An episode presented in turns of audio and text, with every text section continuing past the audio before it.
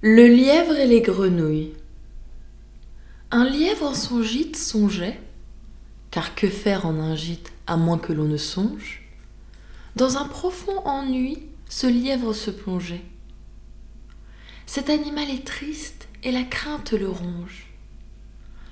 Les gens de naturel peureux sont, disait-il, bien malheureux. Ils ne sauraient manger morceaux qui leur profitent. Jamais un plaisir pur, toujours un saut d'hiver. Voilà comme je vis. Cette crainte maudite m'empêche de dormir, sinon les yeux ouverts. Corrigez-vous, dira quelque sage cervelle. Et la peur se corrige-t-elle? Je crois même qu'en bonne foi, les hommes ont peur comme moi.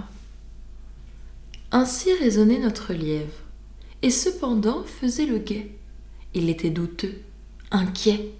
Un souffle, une ombre, un rien, tout lui donnait la fièvre.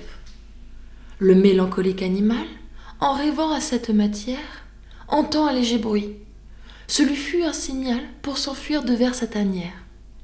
Il s'en alla passer devant un étang. Grenouille aussitôt de sauter dans les ondes, grenouille de rentrer en leur grotte profonde.